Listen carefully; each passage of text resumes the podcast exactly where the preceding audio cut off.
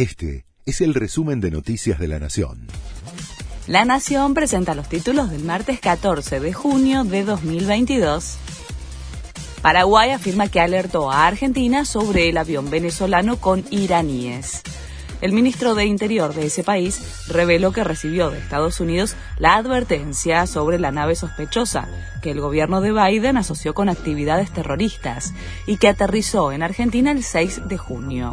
Hasta ahora, la Casa Rosada había asegurado que no había recibido ninguna advertencia que motivara tomar medidas de seguridad.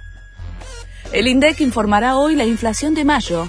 Se prevé una desaceleración respecto de abril, que fue de 6%, aunque se mantendrá elevada.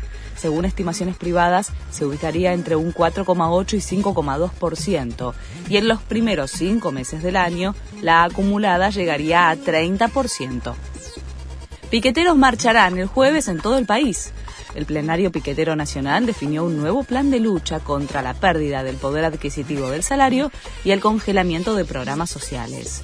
El primer tramo de la agenda votada concluirá en la semana del 11 de julio con una fuerte medida que puede ser una campe nacional.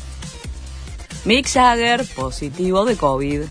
El cantante de los Rolling Stones, de 78 años, lo comunicó en sus redes sociales.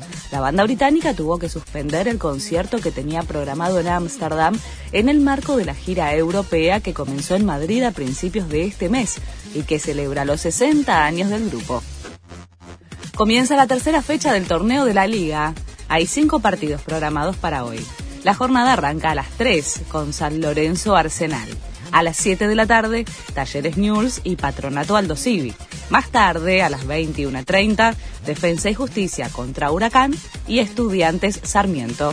Este fue el resumen de Noticias de la Nación.